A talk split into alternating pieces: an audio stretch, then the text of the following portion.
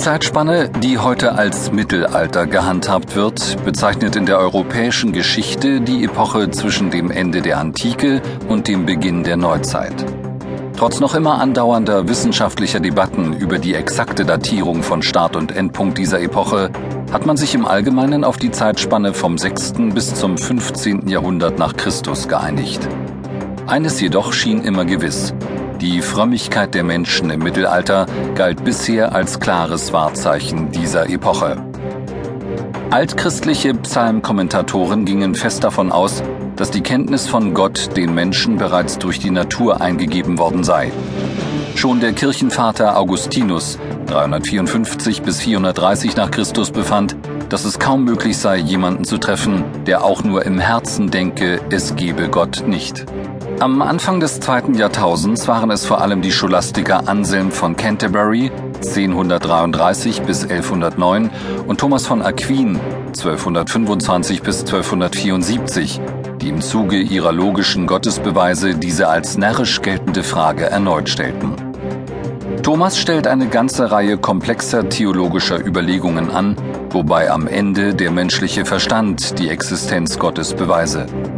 Die Scholastiker bedienten sich des Mittels des methodischen Zweifels und nahmen nichts für gegeben hin, was sie nicht auch als gesichert ansahen. Weitere Jahrhunderte später bedienten sich die neuzeitlichen Atheisten ebenfalls des methodischen Zweifels, der ihnen durch die mittelalterlichen Kirchenanhänger, wenn auch mit Sicherheit ungewollt, als Weg bereitet worden war. Die heutige Religionswissenschaft ist eifrig bemüht, klare Belege für Atheismus, der neuzeitlichen Überzeugung, dass es keinen Gott und keinerlei Götter gebe, für die Zeitspanne des Mittelalters nachzuweisen. Jüngste Studien untersuchten eine Unzahl von Äußerungen über den Unglauben, der jedoch nie als eindeutiger Atheismus klassifizierbar sei. Gerade bei der einfachen Landbevölkerung seien Glaubenszweifel allerdings durchaus existent gewesen. Sie hätten sogar eine größere Ausprägung und Ausbreitung erfahren, als Religionsforscher bislang angenommen hatten. Der neuzeitliche Begriff Atheismus, abgeleitet vom altgriechischen Atheos ohne Gott, sei ein Terminus der Neuzeit für die Überzeugung, dass es keinen Gott gebe und würde die gefundenen Äußerungen nicht zutreffend bezeichnen. Weit passender sei dagegen der mittelalterliche Begriff Unglauben, lateinisch Infidelitas. Als Ungläubige seien auch Andersgläubige bezeichnet worden. Vielfach hätte die Zuschreibung auch der Stigmatisierung von Menschen gedient, die unchristlich handelten. Der Vorwurf des Unglaubens an eine Person, die tatsächlich an der Existenz Gottes zweifeln würde, sei kein wirklicher Atheismus, da diese Person die Existenz eines höheren Wesens nicht komplett verneint hätte.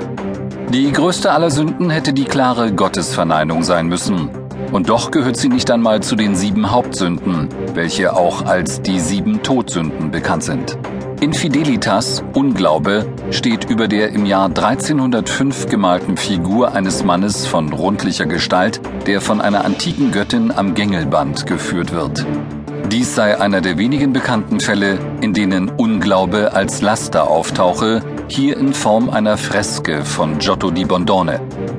Der beleibte Mann, der von Giotto als Ungläubiger dargestellt wird, sei in Wahrheit also ein Götzenanbeter. Das Laster der Idolatrie, der Bilderanbetung und des Götzendienstes gelte im Mittelalter als weiteste Entfernung vom Glauben an Gott, jedoch nicht als dessen Leugnung.